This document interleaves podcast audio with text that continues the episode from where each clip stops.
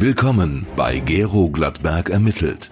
Der Krimiserie von Oliver Buslau im Bürgerportal Bergisch Gladbach. Hören Sie genau hin. Am Ende ist Ihr Spürsinn gefragt. Willkommen zu Gero Gladberg und die Schatzinsel. Glück muss man haben, dachte Gero Gladberg, als Willi Benrath, seines Zeichens Hehler für wertvolles Diebesgut, einen Ring aus einer Schatulle nahm und ihn auf den Tisch legte. Niemand würde darauf kommen, dass in diesem schäbigen Delbrücker Hinterhof so etwas verkauft wurde. Man musste es wissen. Und Gero Gladberg wusste es. Was dagegen Willi nicht wusste, war, dass er keinen wirklichen Käufer, sondern einen Detektiv aus Bergisch Gladbach vor sich hatte. Gero Gladberg, der als Privatschnüffler arbeitete und in seiner Freizeit bergische Krimis schrieb, war für eine Versicherung unterwegs.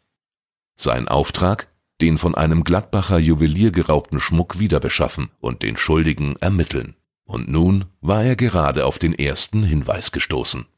Ist da, wo das herkommt, noch mehr davon? fragte er Benrath. Der Hehler zögerte. Kommt drauf an, was dir die Sache wert ist. Er räusperte sich. Ich will mal so sagen, ich könnte noch mehr beschaffen. Das heißt, du hast es noch nicht, stellte Gladberg klar.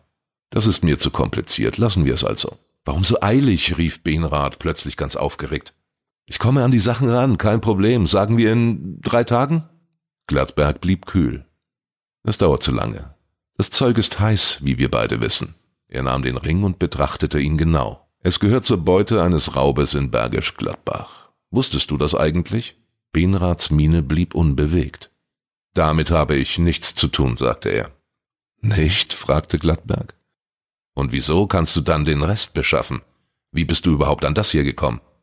Bist du ein Bulle? fragte Benrath. Gladberg erließ sich die Antwort.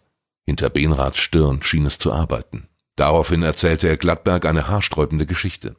Vor vier Tagen kam jemand und verkaufte mir dieses eine Stück. Dazu gab er mir eine handgezeichnete Karte, auf der markiert ist, wo sich das Versteck der übrigen Beute befindet. Die habe ich ihm abgekauft. Spielen wir jetzt Schatzinsel oder was? fragte Gladberg und grinste. Mit Insel liegst du gar nicht mal so falsch, sagte Benrath ernst. Ich werde dir aber nicht auf die Nase binden, wo sich das Versteck befindet. Komm in drei Tagen wieder, dann habe ich alles da. Über den Preis reden wir dann. Der Detektiv überlegte. Benrath wollte Geld für einen Hinweis auf ein Versteck bezahlt haben? Wie konnte er denn wissen, ob sich die Beute wirklich an dem angegebenen Platz befand? Ich weiß, das klingt verrückt, aber ich habe den Ort schon ausgekundschaftet, versicherte Benrath.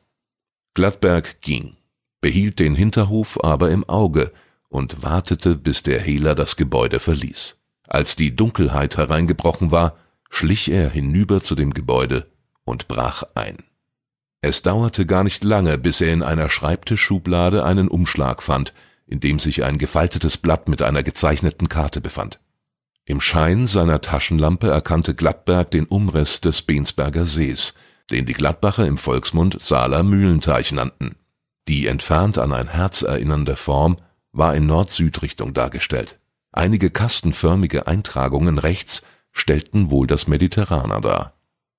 Die Golfplatzstraße schwang sich in einem Bogen oberhalb vorbei. Kleinere Kreise innerhalb des Umrisses zeigten die drei winzigen Inseln, die in dem See lagen. Die mittlere, die rechts oben gleich gegenüber des Spielplatzes Golfplatzstraße lag, war mit einem Kreuz versehen. Das war also die Schatzinsel. Gladberg fotografierte die Zeichnung mit seinem Handy, steckte die Karte wieder in das Kuvert und verstaute dies wieder im Schreibtisch. Plötzlich hörte er von draußen Schritte. Im Hof ging Licht an. Benrath war zurückgekommen. Ein zweiter Ausgang führte in eine Garage, die war zwar ebenfalls verschlossen, aber hier konnte sich Gladberg verstecken, bis Benrath, der wohl etwas vergessen hatte, wieder ging. Als er im Schein der Lampe zurückgehen wollte, bemerkte er in der Ecke einen unförmigen Haufen Folie, der sich als kleines, nicht aufgepumptes Schlauchboot entpuppte. Daneben lagen zwei Ruder, ein Stück weiter wartete eine Tretluftpumpe. Gladberg fuhr zurück in seine Wohnung. Dort erwartete ihn ein Anruf auf dem AB. Sein Verbindungsmann von der Versicherung hatte versucht, ihn zu erreichen. Die Polizei hat eine Verbindung zu dem Hehler Willi Benrath gefunden, sagte er. Klar, dachte Gladberg. So weit bin ich auch schon. Benraths Wagen wurde bei dem Raub in der Nähe des Juweliers beobachtet, fuhr der Mann fort. Es könnte also sein, dass er nicht nur das Diebesgut angekauft hat und weiter veräußern will, vielleicht war er auch selbst an dem Raub beteiligt. Wenn Sie das nachweisen könnten, würde das Ihre Belohnung erhöhen. Und da wäre noch etwas. Die Polizei sagt, dieser Benrath sei dafür bekannt, sich die abenteuerlichsten Geschichten auszudenken, um ein Alibi zu erfinden. Am nächsten Tag machte Gladberg wieder einen seiner Ausflüge mit dem E-Bike. Da er in Lückerath wohnte, war die Saaler Mühle nicht weit. Nach ein paar Minuten Fahrt legte er eine Pause an dem Spielplatz ein, den man von der Golfplatzstraße aus erreichte. Nachdenklich blickte er zu den Inseln hinüber. Sie waren von hohen Bäumen und Büschen bedeckt. Wenn Benrath es geschickt anstellte und im Dunkeln hinüberfuhr, konnte er bei der ganzen Sache unbemerkt bleiben und die Beute bergen.